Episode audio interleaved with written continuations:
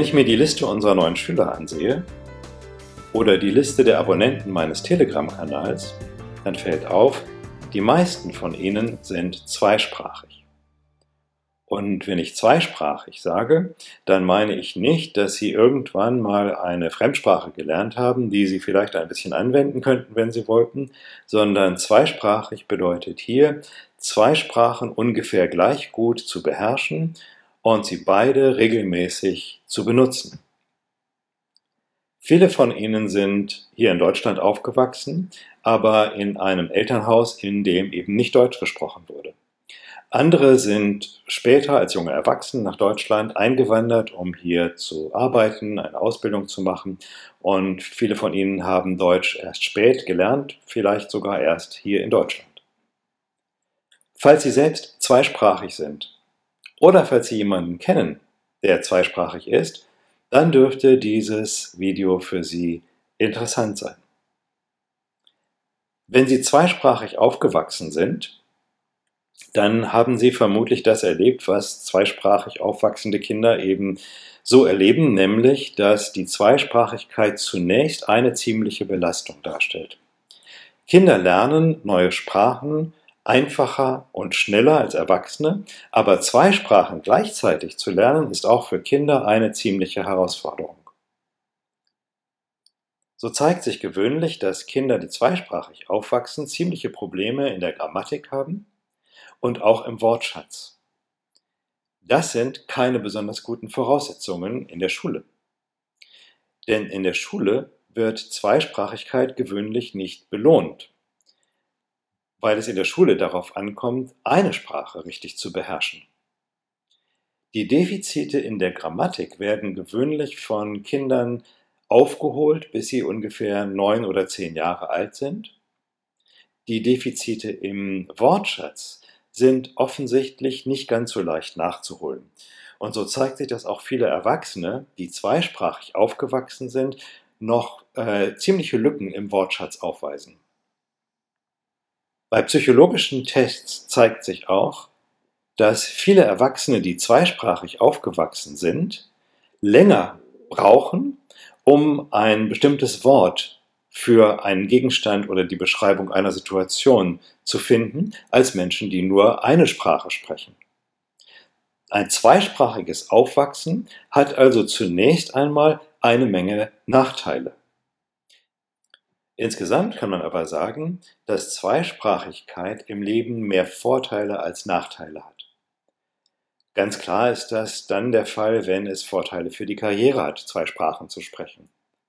Vor allen Dingen, wenn es die richtigen Sprachen sind. Wenn Sie meinetwegen Englisch und Chinesisch sprechen, dann haben Sie wahrscheinlich Vorteile für Ihre berufliche Zukunft.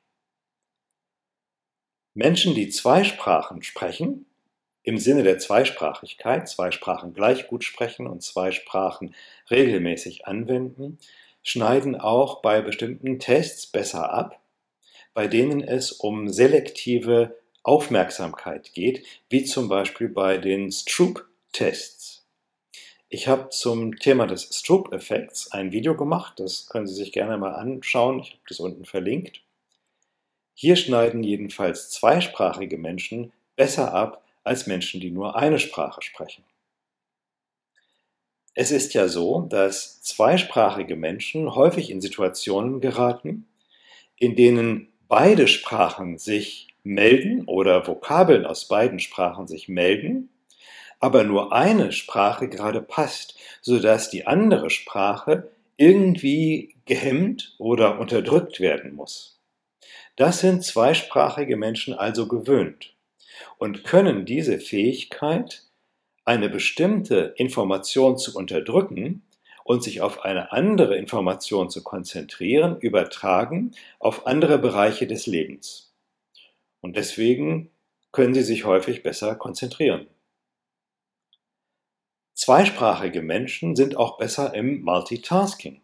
Sie können also besser als einsprachige Menschen mehrere Dinge gleichzeitig tun, ohne sich dabei zu verzetteln.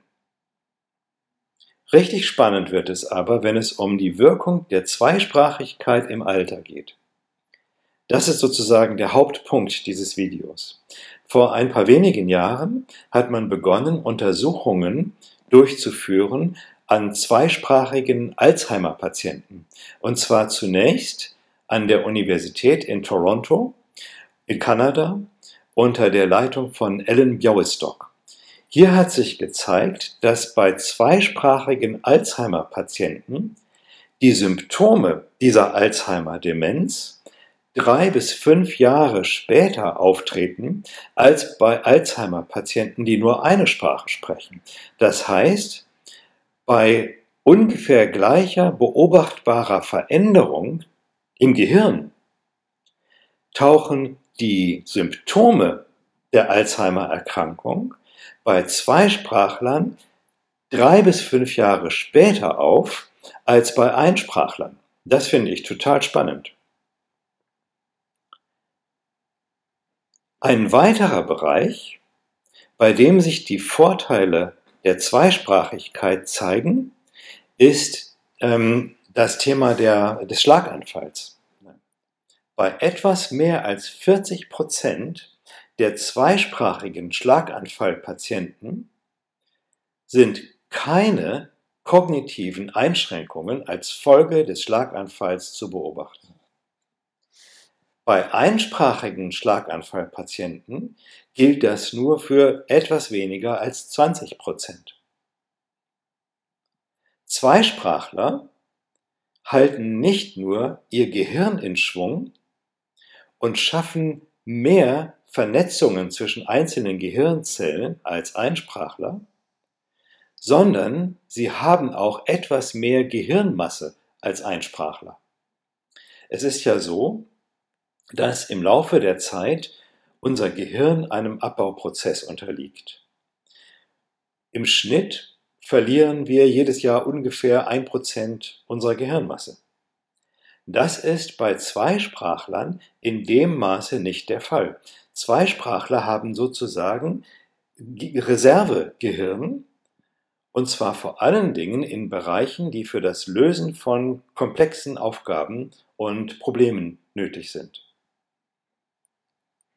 Gerade in diesen beiden Bereichen der dementiellen Veränderung und des Schlaganfalls zeigt sich, wie vorteilhaft es ist, zweisprachig zu sein. Wenn Sie also bis jetzt nicht zweisprachig sind, dann lernen Sie doch eine neue Sprache. Das können Sie im Alter von 30, 40, 50 oder 60 Jahren tun. Lernen Sie eine neue Sprache, lernen Sie sie richtig gut knüpfen Sie Kontakte zu Menschen, mit denen Sie in dieser Sprache kommunizieren können und Sie tun damit Ihrem Gehirn etwas Gutes. Es gibt aber etwas, das nachgewiesenermaßen noch stärker gegen kognitive Beeinträchtigungen im Alter allgemein wirkt, und zwar bis zu siebenmal stärker als das Sprechen von zwei Sprachen. Und zwar, wenn Sie drei Sprachen sprechen. Wenn Sie also bis jetzt nur zweisprachig sind und Ihrem Gehirn etwas richtig Gutes tun wollen und etwas tun wollen, um kognitive Beeinträchtigungen im Alter zu vermeiden, dann lernen Sie noch eine dritte Sprache. Viel Spaß dabei wünsche ich Ihnen.